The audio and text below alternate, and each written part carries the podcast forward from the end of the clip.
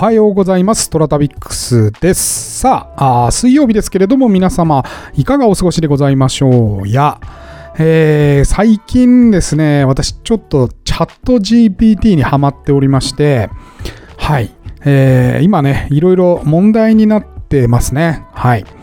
えー、勘違いされてる方が多いとすごく思います。はい。えー、おそらくですね、多くの方が 何かですね、えー、AI がですね、G、まあ、自我に目覚めて、えー、勝手にいろいろ人間の仕事を奪ってしまうんじゃないかとか、なんかそういう映画の中のことを想像して、で、毛嫌いしてる方がすごく多いみたいなんですけど、えー、っとですね、実は、なんか、ネットで調べられるようなことをチャット GPT に聞くっていう使い方は結構間違っているなと思いまして、はい。あのー、どういう使い方がいいかというとですね、はい。あのー、検索には向かないんですよね。間違った情報を読み込んでることが多いので、えー、ではなくて、例えばなんですけれども、クリエイティブに関してのなんか考えが欲しいみたいな時はすごく使いやすいツールだなと思います。はい。えー、どんなところがメリットかというと僕はよくですね、まあちょっと仕事柄、えー、何かこう、ビジュアルを考えたりとか、文章を考えたりとか、えー、プレゼンの資料作ったりとかね、それから SNS 関係の仕事もあるので、まあ、どういう写真にするかとかを考えることが多いんですけど、そういう時っで、皆さん、まあ、例えばですけど、えー、なんか商店街でイベントがあるので、ビラ作ってくださいって仮に自分がやるとして、どんなビラがいいかなって、まず検討に入りますよね。で、そうすると、なんかこういろいろビラをもらってきてね、見てみたりして、あ、こういう感じがいいなとか、こういうのはよ良くないなとかって、自分の中で多分こう判断していくと思うんですよ。で、その中で自問自答する時間がものすごく増えるんですよね。で、私もですね、漏れなくそうしてまして、ああ、なんかこの青い方がこれが伝わるんじゃないか。でも青だとここでこういうのやってたから、あ青あんま良くないな。じゃあ青、赤がいいかなとか、えー、あ、ここの文章はこっちのが素敵だなとか、あ、でもこれなんか手にオハ間違ってるなとかっていう、まあ、ことを考えたりとかっていうのを、えー、っとね、頭の中でずっとしてるんですよ。はい。えー、ところが私がものすごく苦手なことが一つありまして、頭の中でそのやりとりを自分で、まあ二人人間を立てて話すんですけど、そのですね、やりとりを明文化するのが非常に苦手で、で、クライアントさんとかにメールする時もですね、なんかこう、つらつら、なんか丁寧に書く人いるじゃないですか。えなんかこちらの資料はここの何ページの何々に載っておりまして、えで、こちらを見ていただくとわかるんですけれども、何々さんがこうおっしゃっていたのはここのことでございますみたいな。なんかそういうのをね、長く書く人いるじゃないですか。で、僕あれが苦手でですね、ほんと3行とか2行で終わっちゃったりするんですよ。えー、仕事のメールとか。あと、プライベートでも LINE とかね 長々やるのが苦手なんですよね。はい。だもんで、なんかね、そういう時にですね、このチャット GPT に対話するんですよね。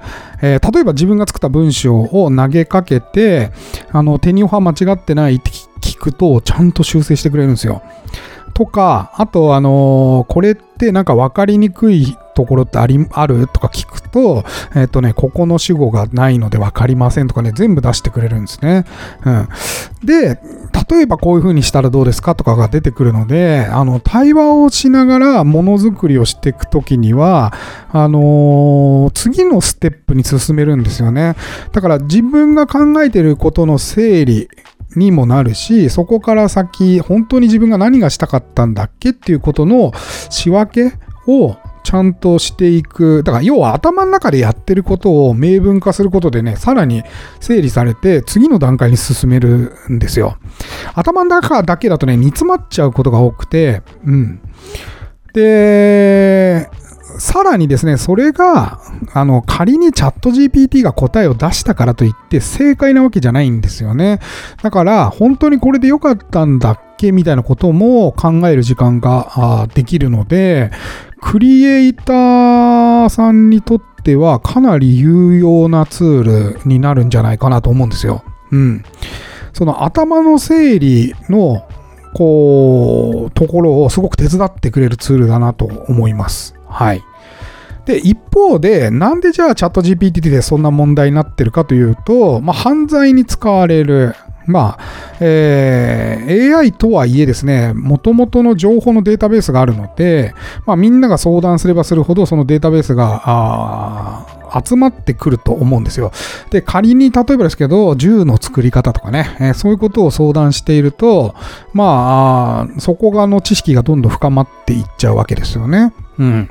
とか、まあ、あの、デジタルの何かこう犯罪のやり方みたいなことも、えパスワードの出し方とかね、そういうものをどんどん深めていけるっていうところにも、まあ問題があるんじゃないかっていうことと、あとはプライベートなことですよね。うん。えー、どこどこに住んでんだけど、とか、えー、誰々のことが気になってるんだけど、とか、えー、そういうことを入れていくと、その情報が、まあ、アカウントに紐づいて貯められちゃうということで、えー、そこの部分はですね、私も、あのあんまり、え深く話さない方がいいとは思ってます。うん。だからこれも、あの、SNS と一緒ですよね。うん。SNS が、まあ、出てきた時に、なんか SNS みんななんかね、映える映えるって投稿してみたいなことがあったと思うんですけども、まあ今はすごく一般的になってきていますという中で、えー、犯罪も起きてきていると。うん。だからなんか使い方をちゃんと教えてあげるべきだなというふうに思ってます。あの、使い方がわかるとすごく便利なものですし、仕事もすごくはかどるので、はい。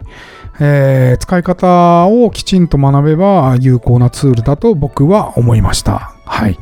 えー、皆さんはどうですか？チャット GPT 使ってみてますかねうん。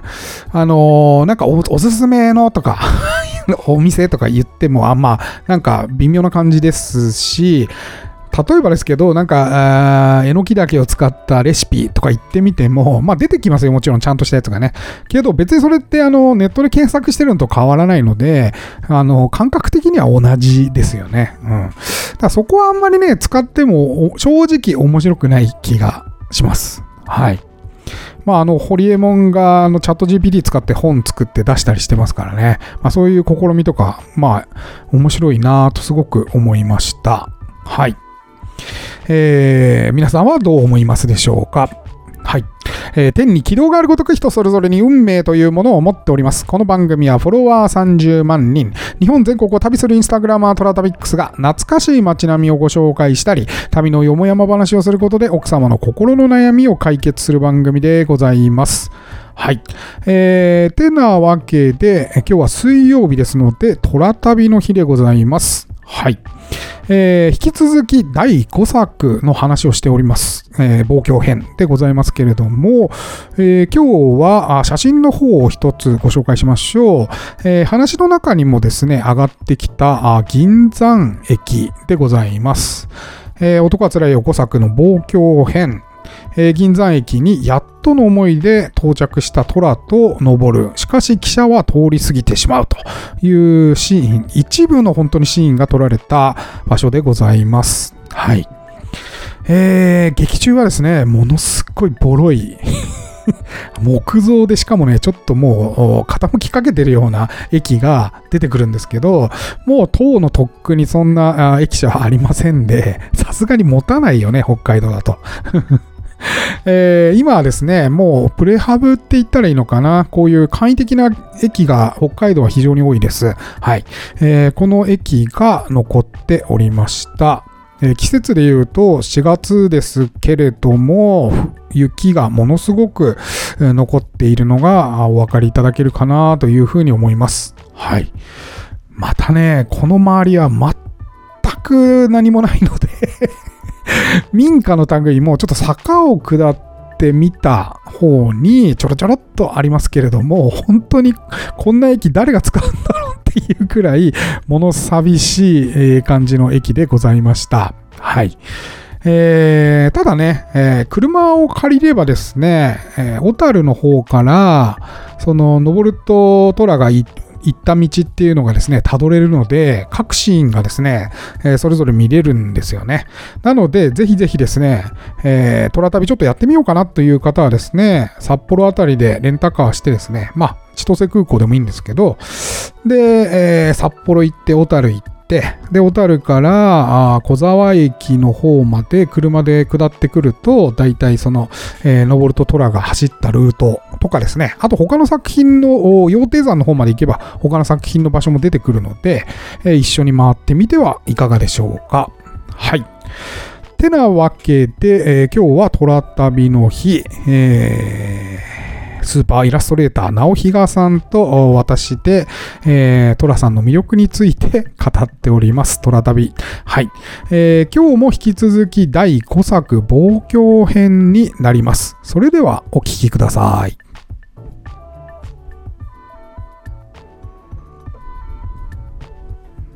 で、ちょっと、この、なんかいろいろ俺、あの、話したいことをね、はい。ポンポンポンってメモってきたんだけど、はい。まずですね、まあ、テレビ版の総動員ということで、はい。おばちゃんもねそうですよ。そう伊賀久志でだ要するにね杉山徳子じゃないですか。ああそうそうそう杉山徳子はい徳子さん。これ徳子か、まあ、美咲さんとどっちがいいかなとすごい考えたんですよ。おばちゃん。で徳子ってテレビ版見たことあります？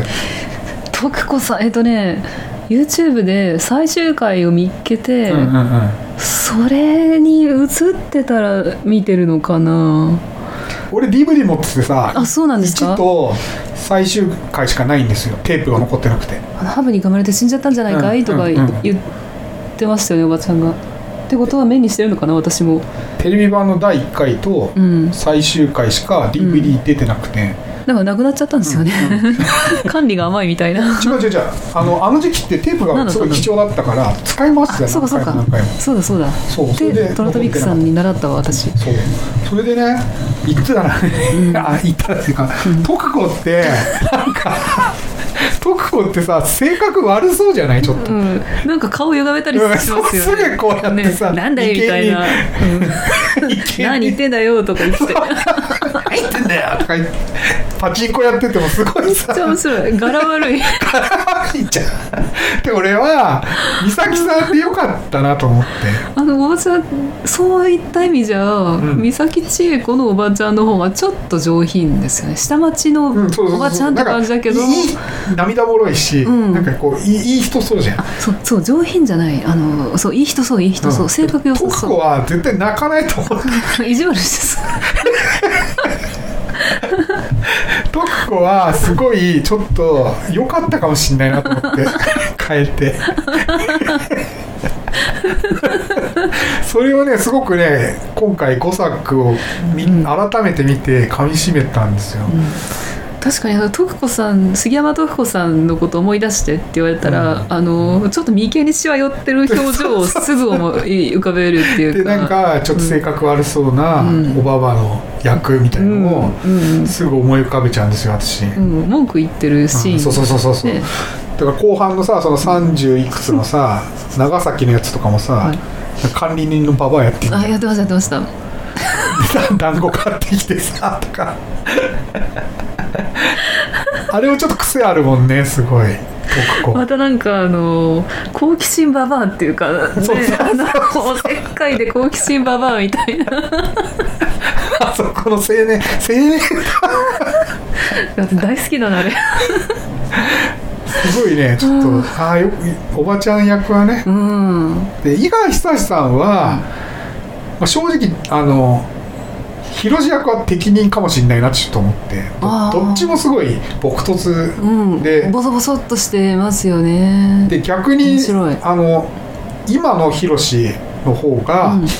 割となんか演技指導が山田さんから激しかったらしくて。へえなんかねもっとね不良っぽかったんだって。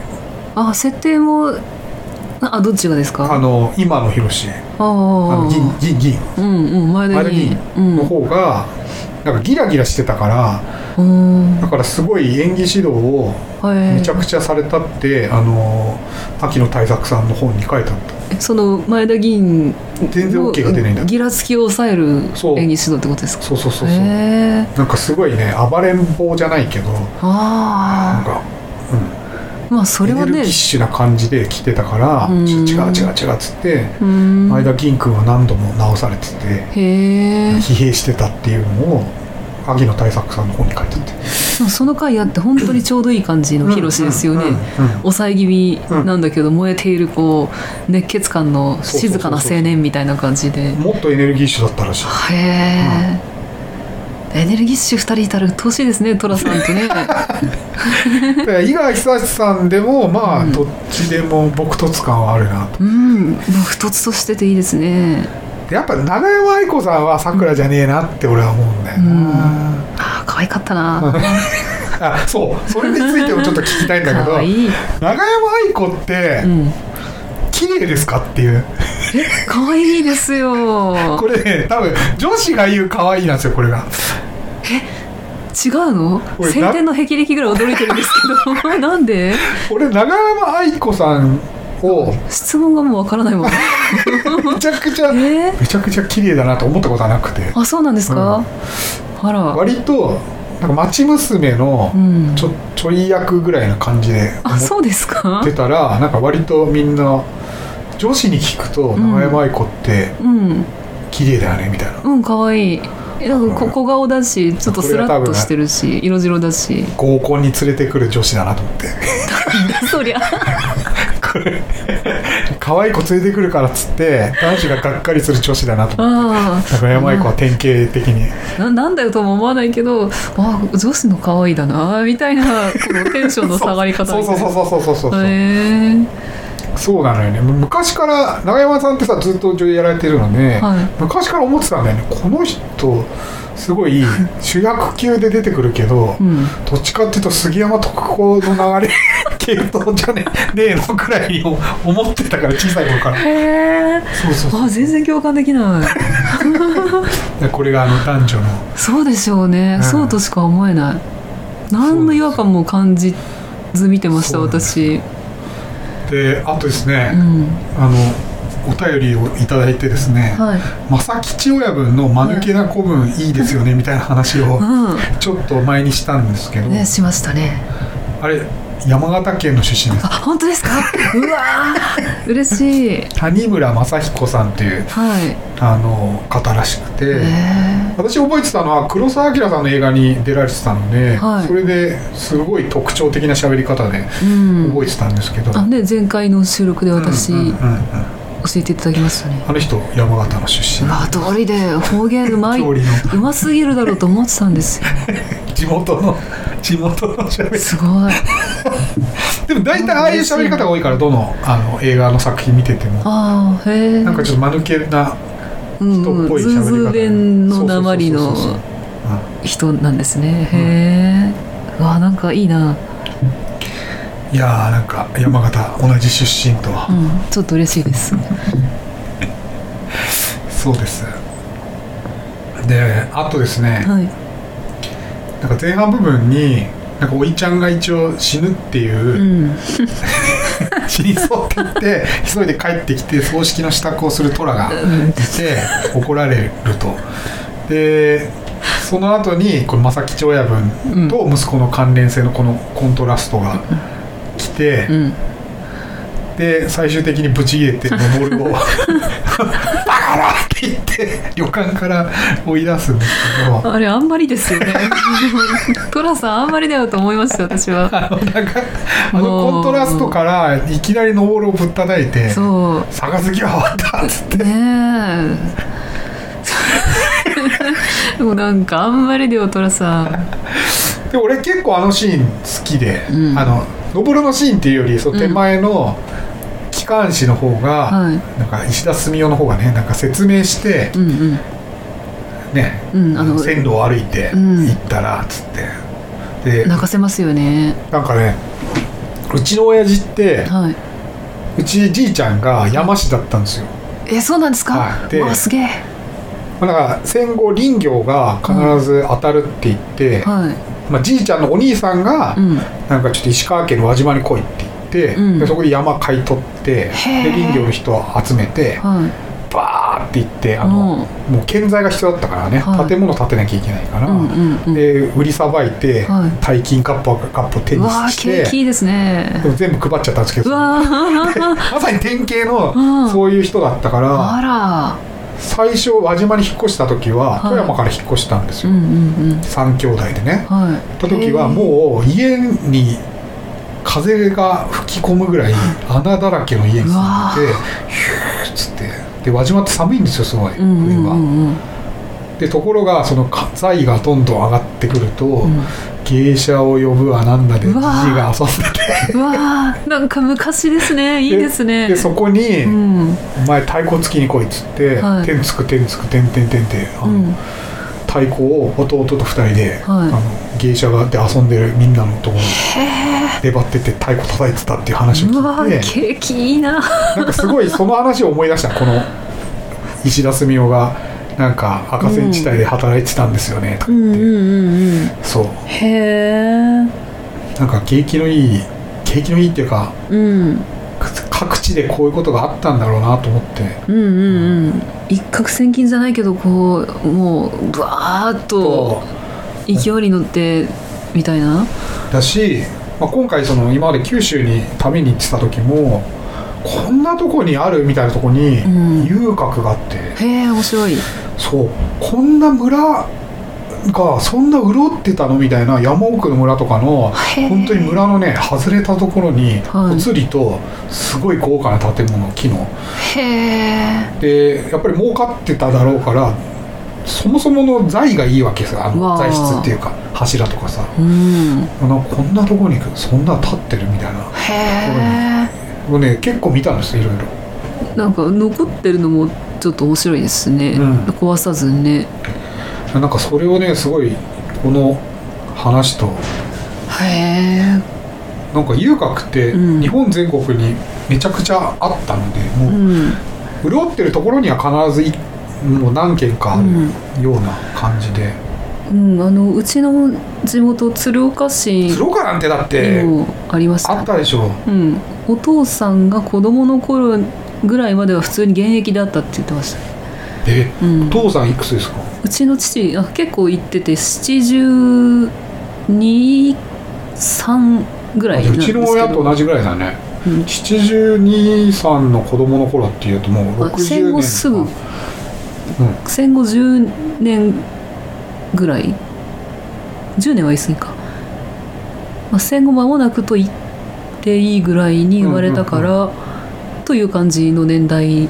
一応ねなんか56年に風営法が改正された時に遊はい。郭禁止になるんだけど、うん。それまでは現役で各地にあったので、へえあじゃあえっ、と変な話ではないですよね、うん、全然変な話じゃない、うん。そうしかもそのあちょっとねまたちょっとずれますけど、ん。その、えーその遊郭って、えー多分ずっとそこにあって遊郭として機能してたんですよね、今もう本当跡形もないんですけどあの場所だけがあそこ遊郭があって、うん。で確かにまあ言われてみると今もうあのスナックや飲み屋街の通りなんですけどあでねそのそれだけのちょっとへえとか思ったのーに、でちなみにあの10毎年12月何日だかにだるま祭りっていうのがあるんですよね、うんそのうん近くの神社でね。うんうんでそれそれにねよくそこの遊郭の遊女がねお参りにく、来てたんですって。へえででも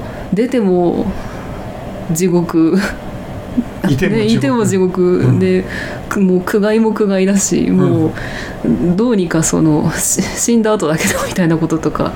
でこの世でちょっと楽になりますようにとかもう遊女がこう必死の思いでその行ってたのがその達磨神社だったみたいでここにねなんかため息をつきましたね私はいつもこうお習字お習字の習い事の帰りにうんうんうん。その裏とか通ってたんですけど、あそこにそんな必死の思いを抱えた遊女が参ってたのかと思うとはあって。